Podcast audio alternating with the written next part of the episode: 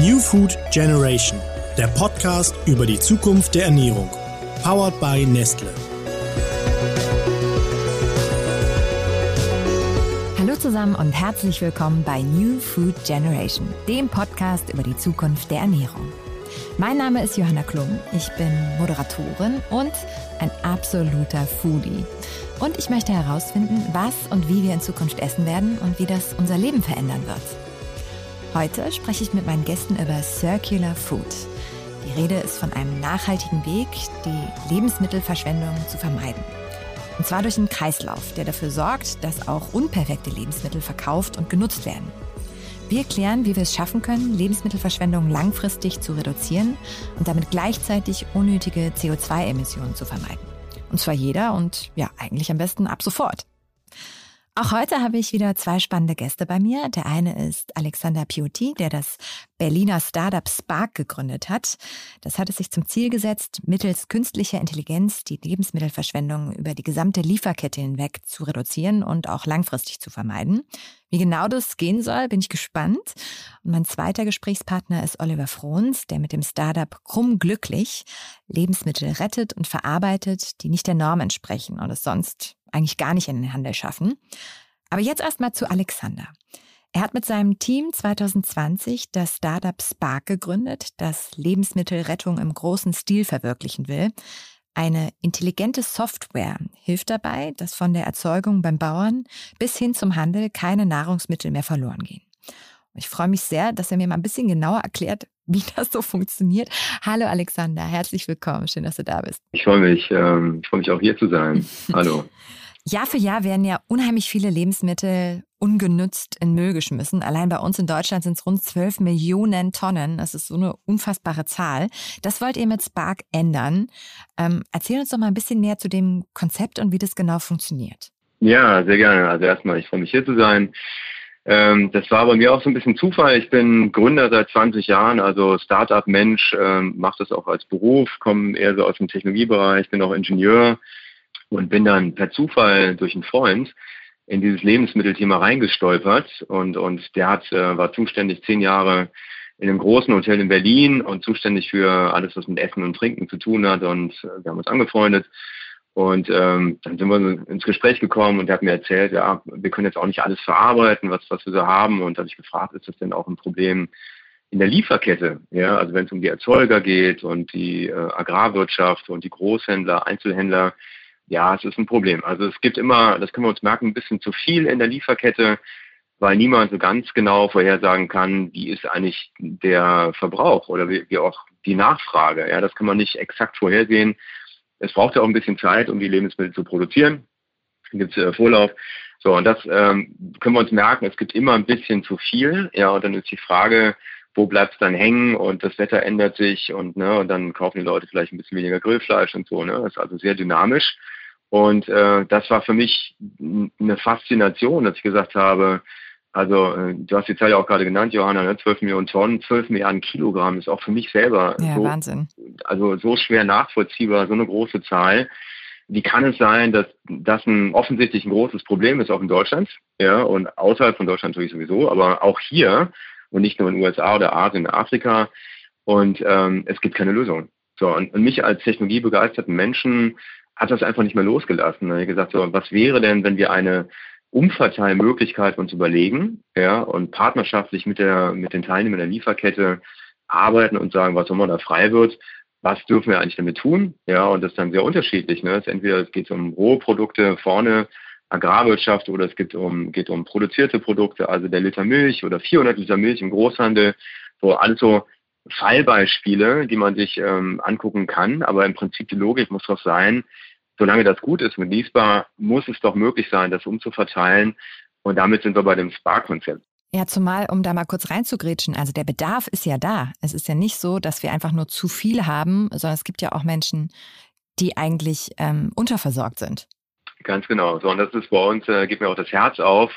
Äh, großer Bestandteil, Bestandteil von unserer Strategie, ja, dass wir sagen, also die, die gemeinnützigen Einrichtungen, die wir alle kennen, ähm, ne, die Arche-Standorte und SOS Kinderdorf und die viele Tafel mehr. vielleicht auch, ja.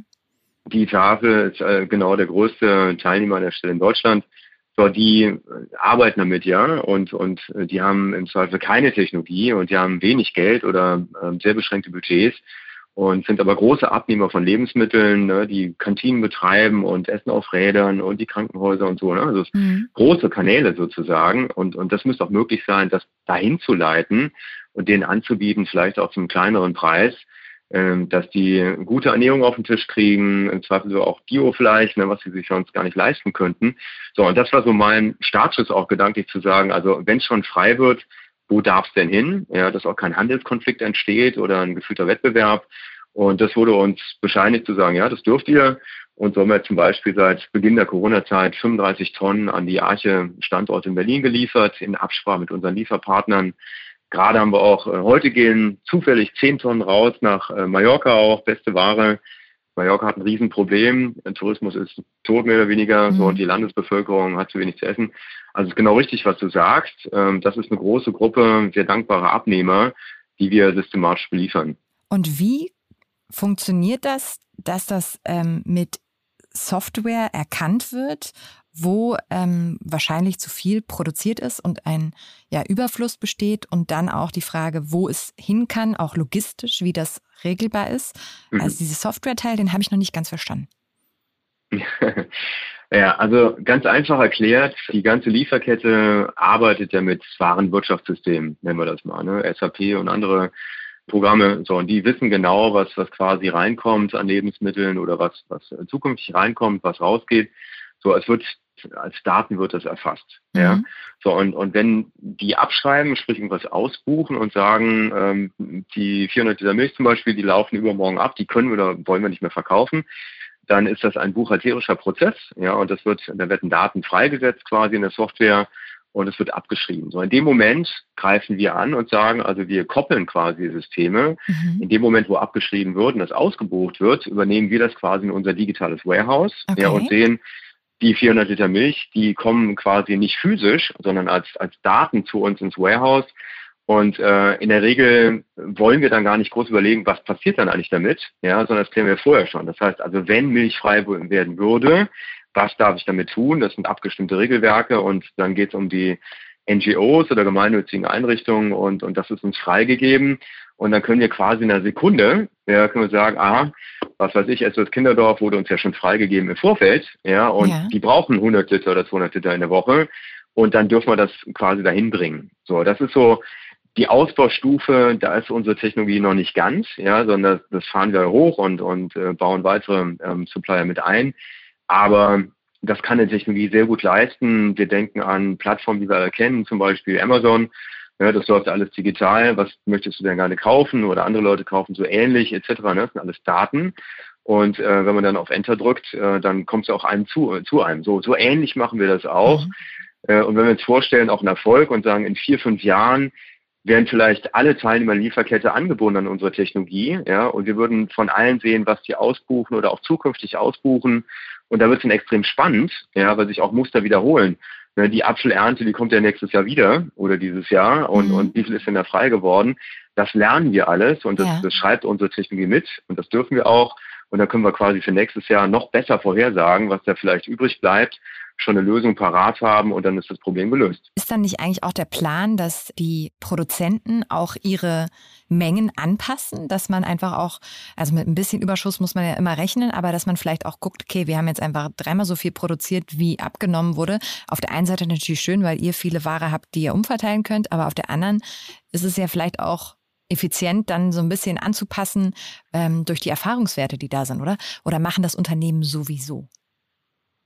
Also jeder probiert das natürlich, alle sind angehalten, auch zu optimieren und, und machen das auch, aber es ist äh, absolut richtig, was du sagst.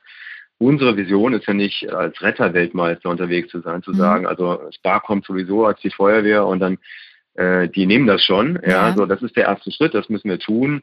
Aber wie du, wie du feststellst, ne, in zwei, drei, vier Jahren wollen wir auch die, die Überproduktion natürlich runterfahren. Also die eigentliche Vision von Spark ist, partnerschaftlich mit den Teilnehmern der Lieferkette zusammenzuarbeiten, erstmal zu retten, in Anführungsstrichen, also umzuverteilen oder auch zu produzieren, da kommen wir gleich drauf, dann aber langfristig zu erkennen, da ist ja viel zu viel unterwegs, ja, wie eingangs erwähnt, ne, alle produzieren ein bisschen zu viel, so und diese Ineffizienzen rauszunehmen und dann langfristig auch die Überproduktion runterzufahren, ja, was enorme positive Implikationen hat für die Ressourcen, für das Wasser, für die Energie, die da reingeht in die Lieferkette, für die Lebensmittelproduktion was auch ein großer Klimaeffekt ist. Genau, ja, da wollte wir können ich alle dir, quasi äh, gleich mal tiefer drauf eingehen. Ne? Warum ist es so wichtig, Lebensmittelverschwendung zu reduzieren, gerade im Hinblick aufs Klima?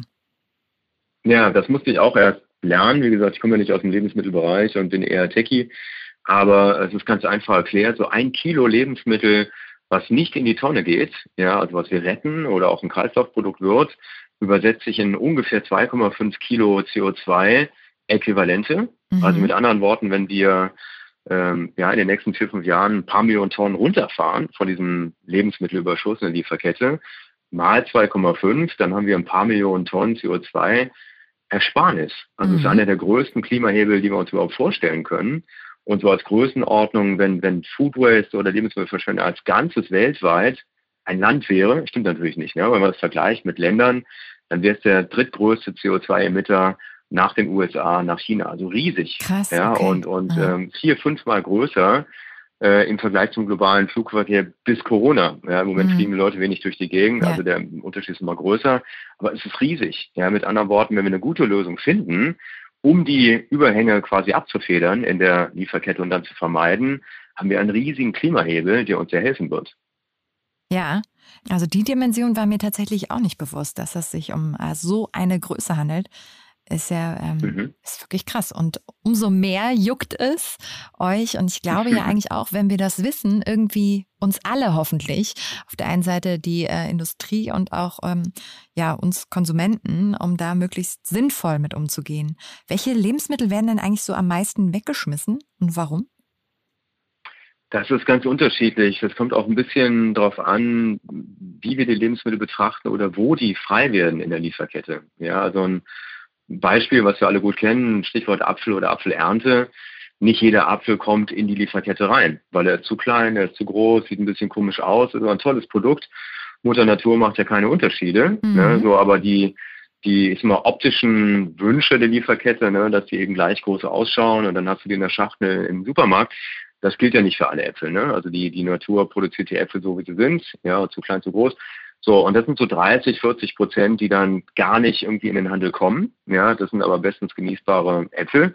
Und wenn wir uns jetzt mal theoretisch vorstellen, wir würden diese äh, diese äh, Äpfel, so 30, 40 Prozent, alle poolen, ja, und in, ein, in eine Apfelsaftproduktion stecken, ja, im Jahre 2022, nächstes Jahr, und äh, mit diesen 30, 40 überschüssigen Prozent arbeiten und würden euch oder uns allen einen wunderbaren Apfelsaft, der nachhaltig produziert ist, auf Basis von überschüssigen Lebensmitteln, ähm, zur Verfügung stellen, ja, dann ist das Problem gelöst. Mhm. Ja, so, also das ist ein Case vorne in der Lieferkette, wo es um die Produktion geht. Dann gibt es aber auch quasi in der Mitte von der Lieferkette, wenn es um Transport geht oder der Laster, der jetzt irgendwie im Stau steht und, und sein Lieferfenster verpasst und abgelehnt wird, ne, was alles durchoptimiert, beste Ware 40 Tonnen, ja, mhm. und die muss der in der Regel dann zur Biogasanlage fahren. So, diese Cases passieren so, diese Fälle passieren in der Mitte von der Lieferkette oder eben äh, im, im Lager, Zentrallager für die großen Supermärkte oder im Supermarkt selber. Also das sind alles sehr unterschiedliche Cases von entweder Rohware oder schon produzierten Lebensmitteln. So, und, und äh, trotzdem können wir uns merken, dafür gibt es immer eine Lösung. Ja, die kann aber nur technisch funktionieren. Dazu fahren wir unsere Plattform hoch, dass wir sagen, wir lernen diese Fallbeispiele, ja, wir bringen Lösungen ähm, pro Fallbeispiel, stimmen das sauber ab und dann entstehen auch tolle Kreislaufprodukte, dass wir sagen, also wenn wir jetzt den Apfel nehmen, Apfelsaft oder Tomaten, Tomaten werden Tomatenketchup. Also wir produzieren auch und, und das musste ich auch erst lernen, damit verlängert sich auch das Leben. Also aus der Tomate wird ein Tomatenketchup oder Tomatensuppe, ja, oder aus dem Fleisch, was der Schlachthof nicht mehr braucht, vier Tonnen, ähm, produzieren wir Buletten und frieren die weg drei Monate und dann holen wir die im Frühjahr wieder raus oder im Sommer. Damit verlängert sich das Leben, ja, weil Lebensmittel sind ja auch verderblich. So, das ist auch ein großer Bestandteil der Lösung, also mit Produzenten zusammenzuarbeiten, und tolle nachhaltige Kreislaufprodukte zu, ähm, zu schaffen, die dann wieder der Konsument, sprich wir alle im Supermarkt äh, kaufen können. So, und dann wird dann Schuh draus. Ne? Ja. Dann, dann haben wir eine Lösung, die über Technologie läuft. Und äh, wir erfinden das Rad nicht neu. Ja, Produzenten gibt es schon, so mit denen arbeiten wir zusammen. und dann wird nichts mehr verschwendet. Na, er fangt sozusagen das auf, was sonst in den Müll käme, weil es nicht dem ursprünglichen Zweck dienen darf aufgrund genau. von dem einen oder anderen. Ja, Was komisch aussehendes ja. Essen angeht, freue ich mich auch schon auf den Oliver. Der kennt sich da aus von Krumm Glücklich und wird uns bestimmt auch noch ein bisschen mehr sagen. Ähm, wie würdest du das denn eigentlich einschätzen? Wer verschwendet denn am meisten Lebensmittel? Du und ich, also der Endverbraucher oder schon Schritt früher Industrie, Landwirtschaft, Supermärkte? Hinten in der Lieferkette sind ja die Konsumenten, sprich wir alle. Ja, und das sind so je nach Quelle 30, 35, 40 Prozent, also eine ganze Menge. Ja, ähm, quasi also die Empfänger von dem, was quasi durch die Lieferkette durchgeht. Und da gibt es ein Riesenpotenzial. Ne? Also der, der Kühlschrank, der noch halb voll ist, wenn wir in Urlaub fahren zum Beispiel, oder äh, das Obst, was liegen bleibt, dann irgendwie ein bisschen weich wird. So, also da können wir als Konsument natürlich auch eine ganze Menge machen, was wir auch tun sollten. Ja, und äh, wie gesagt, das hat ja auch einen Klimahebel und Klimaimplikationen. Da kann jeder von uns einen tollen Beitrag leisten zum Klimathema, ähm, so wir alle zusammen. Ja, definitiv. Und wo wir gerade bei uns selber sind, ähm, würde ich jetzt gerne eine Runde Fastfood mit dir spielen, um mal rausfinden, was du so in deinem Kühlschrank hast. Beziehungsweise was du lieber magst. Bist du bereit für ein paar schnelle Fragen? Sehr gerne. okay, los geht's. Matcha oder Chai? Chai mag ich lieber. Zimtschnecke oder Franzbrötchen? Zimtschnecke. Petersilie oder Basilikum? Eigentlich beides. Mal das eine, mal das andere. Mhm. Erdnuss oder Mandelmus? Auf gar keinen Fall Erdnuss, weil ich bin allergisch gegen oh, Erdnuss. Okay, sehr gut. Dann ja wohl Mandel. Äh, Kuchen oder Eis? Eis, äh, zumal wir gerade 3000 Stück Eis abgeholt haben von einem Lieferpartner. Das müssen wir jetzt auch alles essen. Hör mal, ich könnte mich da auch äh, beteiligen und würde helfen. Ja, wäre sofort Sehr da. Gerne. Ich gebe dir nachher meine Adresse. Alles, was du willst. Vorher frage ich noch Frühstücksei oder Haferflocken morgens? Frühstücksei. Mag ich sehr gerne. Und dann, was darf in deinem Kühlschrank nicht fehlen? Was hast du immer da? Äh, Milch. Äh, wir trinken alle, ich habe auch zwei kleine Kinder zu Hause, wir trinken alle sehr gerne Milch. Ähm, frische Produkte, Obst und Gemüse und ein bisschen Joghurt. Ja, sehr gut. Das hört sich eigentlich relativ gesund an, was bei dir so rumliegt. Wie ist das eigentlich? Hat sich bei dir, seitdem du dich diesem Thema Essen auch mehr widmest, du hast ja gesagt, du bist eigentlich mehr so ein Techie, hat sich da dein eigenes Verhältnis zu Essen bei euch zu Hause auch verändert? Absolut. Ich meine, wir sind natürlich ähm, durch jetzt mal einen Beruf, in Anführungsstrichen, sind wir auch sensibilisiert äh, zu den ganzen Themen, schauen auch sehr drauf, was ist da eigentlich drin, also mehr als vorher. Heute gucken wir drauf und, und wollen verstehen, wo kommt sie her, was ist da drin, ist das das beste Produkt, wen können wir unterstützen, was ich sehr empfehlen kann. Macht ja auch Spaß. Das stimmt. Wenn man sich dann mal so eingegroovt hat, ähm, nimmt man Essen anders wahr. Und ich glaube, allein schon sich bewusster damit zu beschäftigen, ja, resultiert ja dann auch darin, dass man halt sagt, okay, was muss heute irgendwie auch weg, weil es wäre auch schade drum oder? Also so geht's mir mhm. so ein mhm. bisschen. Und manchmal sind das eben auch die nicht mehr so super gut aussehenden Lebensmittel und um die geht es jetzt auch gleich, äh, wenn ich mit dem Oliver spreche. Äh, den hole ich jetzt mal zu uns rein. Oliver, du bist bei Krummglücklich Projektleiter. Ich bin total gespannt. Äh, erklär mir noch mal ein bisschen genauer, was macht ihr denn da bei Krummglücklich? Ja, gerne. Hallo erstmal. Johanna. Wir haben uns als Ziel gesetzt, ähm, Gemüse zu retten. Alex hat es ja eben gerade schon so ein bisschen angedeutet, dass ähm, ganz vorne in der Kette relativ viel Gemüse erst gar nicht erst zu uns äh, ins Supermarktregal schafft. Und ja, seit ungefähr einem halben Jahr ähm, haben wir da eine Lösung für, nämlich eine Suppe. Also Krummglücklich ist eine Suppe und wir bei Maggi, Startup quasi in einem großen Unternehmen, ja, haben uns als Ziel gesetzt, da was dran zu ändern. Aha, das heißt, ihr macht aus äh, Gemüse, noch bevor es äh, überhaupt richtig in den Supermarkt, in den Handel gelangen kann, weil es dort vielleicht aufgrund von äh, ja, optischen Fehlbildungen, sehr individuellen Formen, ich probiere es mal romantisch, du merkst das, ähm, mhm. wird es quasi zu Suppe gemacht, ja? Genau, es ist schön, dass du das so romantisch ausdrückst, weil das ist auch das Ziel. Das Thema Lebensmittelverschwendung ist schon ein ernstes, aber wir wollen es jetzt nicht so zur Pflicht machen, sondern wir spielen so ein bisschen mit dem Augenzwinkern. Äh, wenn man unsere Verpackung sieht, ähm, sind da die unförmigen, die süßen ähm, Gemüse abgebildet. Und wir haben uns lange darum bemüht zu schauen, wo können wir die herbekommen und haben dann zum Glück eine Erzeugergemeinschaft in Schleswig-Holstein äh, gefunden, wo wir Biogemüse beziehen können, was zu klein, zu groß, zu dunkel, aber auch äh, teilweise schon Abschnitte von äh, Brokkoli. Wenn wir im Supermarkt Brokkoliröschen kaufen, dann muss der Strunk ja irgendwo ja, bleiben stimmt. und der Strunk wurde früher wie selbstverständlich in die Suppe ge äh, geschnitten. Mhm. Und den können wir jetzt retten und äh, nutzen den für unsere Brokkolisuppe beispielsweise. Was habt denn ihr so für Suppen? Also wir haben eine Tomatensuppe mhm. mit Ricotta.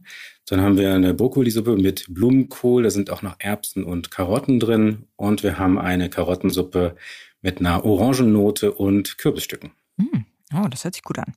Du hast gerade gesagt, vieles Obst schafft es nicht in den Handel.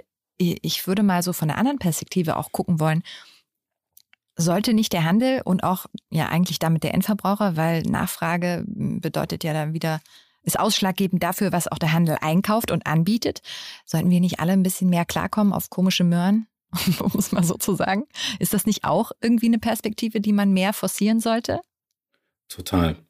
Und ich glaube, das ist, äh, wo sich jeder selber mal fragen kann, wenn er nicht beobachtet wird und äh, tatsächlich keiner hinschaut. Nimmt er dann die gerade Möhre im Supermarkt oder nimmt er die krumme? Mhm. Oder auch bei anderen Lebensmitteln. Äh, nimmst du die angeschlagene Milchpackung, die oben schon einen Knick hat, weil sie ähm, einen halben Meter aus dem Regal gefallen ist, aber noch einwandfrei ist? Oder nimmst du die, die ähm, einwandfrei ist daneben? Ja, Boah, also Oliver, da, ich fühle mich gerade so hart ertappt, ne? Ja, aber du hast recht. Äh, ich glaube, wir können selber sehr viel machen und Alex hat es ja eben auch gerade schon gesagt wir haben äh, die größte, den größten Teil der Lebensmittelverschwendung hinten bei uns in den Haushalten. Mhm. Und ich glaube, da ist es zum einen die Auswahl im Supermarkt, auf die wir besser achten können, aber auch bei uns zu Hause. Beispielsweise das Mindesthaltbarkeitsdatum. Nicht als äh, danach ist es sofort ganz schlecht, Datum zu sehen, ja. sondern auf die, die Sinne zu achten. Einfach mal dran riechen, äh, schmecken, äh, sich das anschauen. Und äh, das ist auch ein äh, Bestandteil unserer Suppe wir sind bei der Initiative oft länger gut, die Too Good To Go ins Leben gerufen hat, ja. auch dabei und haben auch auf unseren Suppen den Hinweis, dass selbst wenn die Suppe mal äh, übers MHD ist, es lohnt, nochmal zu schauen, ob sie wirklich schon schlecht ist oder nicht. In der Regel sind sie dann nicht schlecht. Ja, also ich finde das ganz spannend, weil ich glaube, da gehen wirklich so die Geister komplett auseinander. Ich kenne auch einige die, äh, die sagen, nee, das ist also nicht mal gut, schmeiß sofort weg. Was glaubst du, liegt das auch an der schlechten Kommunikation, was ein, äh, ein MHD, ein Mindesthaltbarkeitsdatum eigentlich ist? Oder woher kommt das? Wie können wir das ändern? Ja, ich glaube, es ist ein Kommunikationsthema und ich glaube, es ist äh, die Unsicherheit, die einfach bei den Konsumenten ist. Ähm, ist es jetzt wirklich noch gut? Kann ich das wirklich einschätzen? Ja, nein. Kann ich das jetzt noch essen? Ja oder nein? Der Hersteller wird sich ja bei was gedacht haben. Ja. Teilweise ist es halt so, dass die Produkte aber immer noch haltbar sind und deshalb äh, auf die eigenen Sinne verlassen ist, glaube ich, äh, ein guter Tipp. Auf einigen Lebensmitteln ähm, ist es auch sinnvoll angebracht. Also wenn ich mir jetzt Hackfleisch angucke oder ja. so frische Sachen, die mhm wo mikrobiologisch natürlich einiges passiert, wo ich das nicht unbedingt sofort sehen kann, äh, riechen kann, schmecken kann. Da würde ich davon absehen, aber von ganz normalen Lebensmitteln, da bin ich auch, so wie du, seit langen Jahren ähm, schon nicht mehr drauf erpicht, wirklich dieses Datum äh, komplett einzuhalten. Du sagst vorhin, also im Nebensatz so, ja, der Alex, weil ihr kennt euch nämlich auch, ne? Wo, woher kennt ihr euch? Kennt man sich so in der Lebensmittelbranche oder wie ist das? Ja, wir haben uns vor einem Jahr ungefähr kennengelernt. Und zwar ist Krumm glücklich. Äh, vordergründig sieht es jetzt aus, als ob das nur eine Suppe ist, aber im Endeffekt ist das für uns der aktive Schritt, uns mit Lebensmittelverschwendung äh, zu, zu beschäftigen und mhm. auch auf Partnersuche zu gehen. Und das ist ein, ein Thema, wir wollen äh, Teil dieses Ökosystems, wie man jetzt neudeutsch ja häufig sagt, der Lebensmittelrettung werden und sein.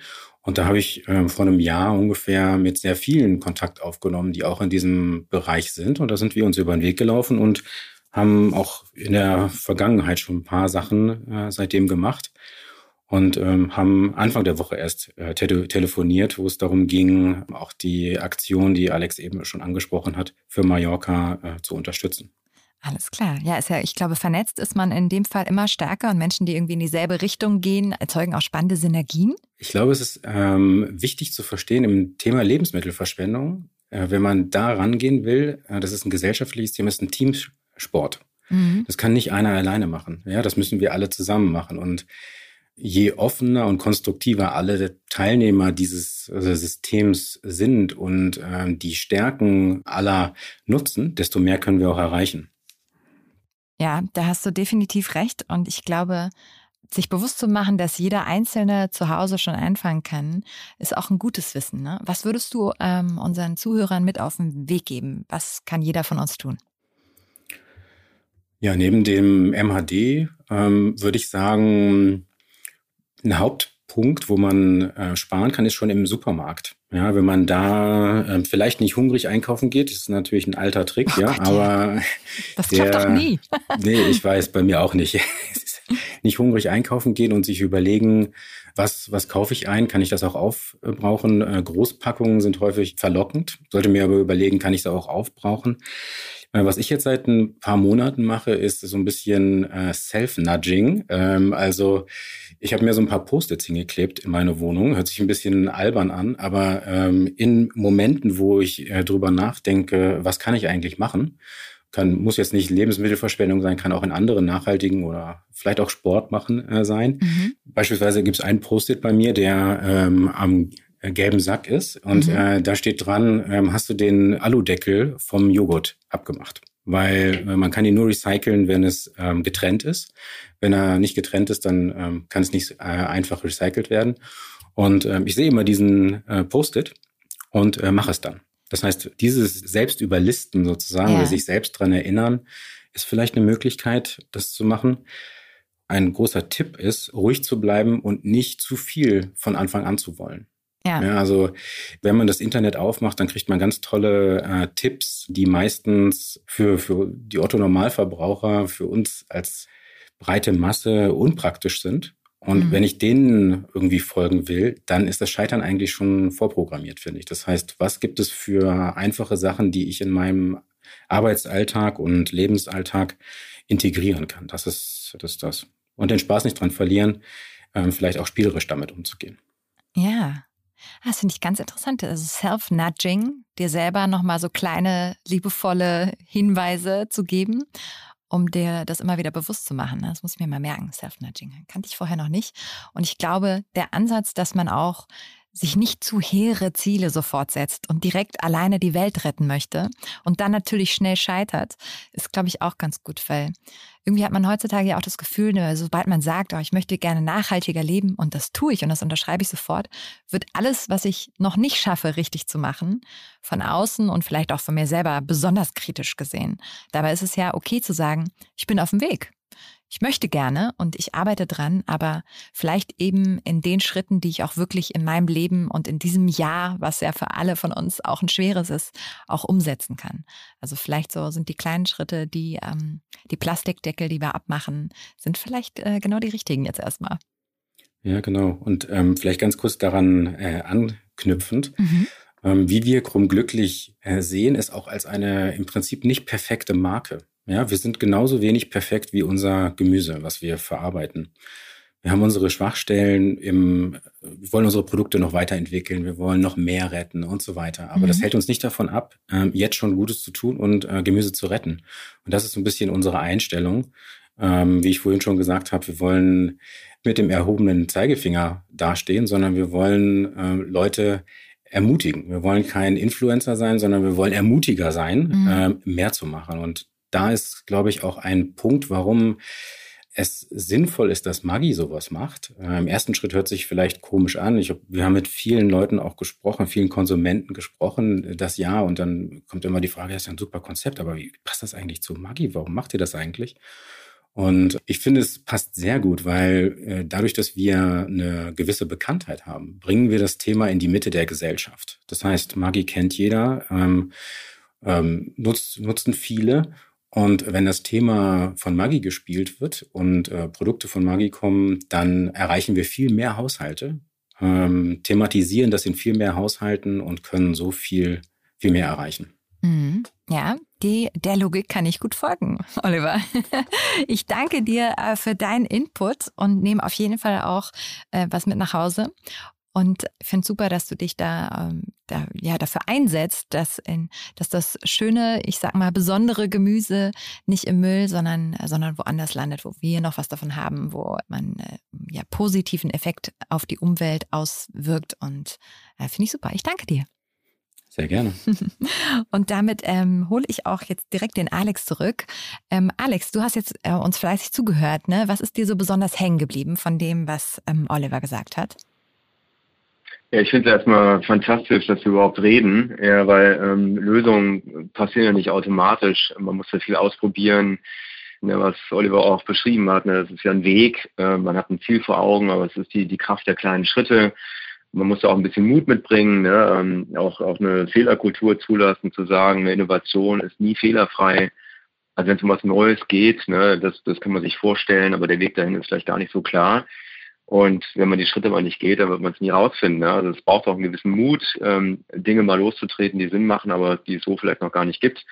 Damit kann ich viel anfangen. Auch dass, dass ihr uns hier eingeladen habt, äh, dass wir darüber sprechen, ist ganz wichtig, dass wir auch in der Gesellschaft merken, was sind überhaupt die Möglichkeiten, wo kann ich mich einbringen, wo kann ich unterstützen. Ne? Die Leute reden drüber, ja, und dann ist es in drei, vier Jahren, ist, ist, was wir uns heute vielleicht nicht so richtig vorstellen können, eine neue Normalität. Ja, und, und kein Mensch fragt ja mehr nach und sagt so, äh, warum haben die Telefone eigentlich keine Tasten mehr? Ja, also ich, ich kann mich erinnern, ich hatte jahrelang okay, Nokia-Telefone, völlig anderes Thema jetzt offensichtlich.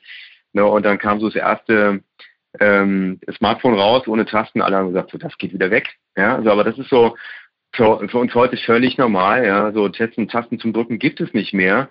Und ich glaube, so können wir uns erlauben, auch über Innovation nachzudenken, zu sagen, Kreislaufprodukte, die wir jetzt hier besprechen, ist in zwei, drei, vier Jahren ein gelebtes Prinzip, das ist gewünscht, ja, die schmecken gut, die sind durchgereift, das ist ein perfektes Produkt, das bringt die ganzen Ansprüche mit, die, die man auch so quasi als Gesetzgeber da ne, an, an neue Produkte mit in Verbindung bringt. Ne? Aber das ist heute noch so die, die Kraft der kleinen Schritte, ne? so was, was produziert, wie geht es überhaupt, wen brauche ich dazu, Ne, und so ein bisschen ein steiniger Weg, ja, und dann irgendwann Platz der Knoten habe ich oft erlebt als Innovator, ne, dass man sagt, jetzt rede ich mit den richtigen Leuten, die finden das auch gut.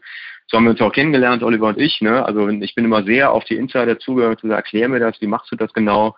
Ich kann ja nicht als Innovator eine Software schreiben und dann kommt die in zwei Jahren raus und geht völlig am Markt vorbei und kein Mensch braucht das, weil ich muss ja vorher gucken, ne, wie hole ich die Parteien rein. So, das, das finde ich extrem befriedigend auch für mich selber. Das ist eine tolle Motivation. Ich bin gerne im Austausch mit anderen Leuten, auch mit euch ja offensichtlich. Ich glaube, das darf man nicht vergessen. Ja, es ist nicht, nicht nur Technologie und künstliche Intelligenz, es kommt viel später am Anfang sind es Menschen wie Oliver und ich und du, ja, die darüber sprechen und sagen, Mensch, das macht eigentlich Sinn. Wie können wir das ein bisschen breiter ziehen? Und, und dann ist das irgendwann die neue Normalität. Das fände ich super, gerade wenn es um Circular Food geht, wenn man einfach weiß, Essen, was wir produzieren, findet seinen Weg nützlich zu sein, Sinn zu machen. Und am Ende haben wir hoffentlich nicht immer zu viel, sondern äh, alle genug, äh, um mal in die Zukunft zu gucken. Ich ähm, danke auch dir, dass du heute da warst, Alexander, und ähm, nehme ganz viel mit. Lebensmittelrettung ist ein Teamsport. Das ist, glaube ich, so meine Überschrift, die ich mir besonders merke. Ich glaube, wir können alle schon mit Kleinigkeiten was tun und ihr äh, geht schon ein paar größere Schritte und bei der Perspektive hoffe ich, gehen wir alle mit. Ja, der Hebel ist wirklich unglaublich groß, auch in Sachen Klimarettung. Und ähm, da wäre es toll, wenn wir, wenn wir alle unseren Teil dazu beitragen. Ich würde mich freuen, wenn es eine klare Perspektive gibt und wir wirklich in fünf Jahren sagen, ja, Circular Food, klar, macht total Sinn. Ich würde gerne von euch wissen, die uns gerade zuhört, was ist bei euch heute besonders hängen geblieben? Schreibt uns gerne ähm, eine Bewertung bei iTunes oder vielleicht einen Kommentar und abonniert uns natürlich auch gerne auf allen Plattformen. Und dann freue ich mich, wenn wir uns ganz bald wieder hören. Ich sage nochmal Danke an euch beide, danke Alex und äh, danke Olli. Wir hören uns dann in zwei Wochen wieder. Und ja, macht's gut und bis zum nächsten Mal bei New Food Generation.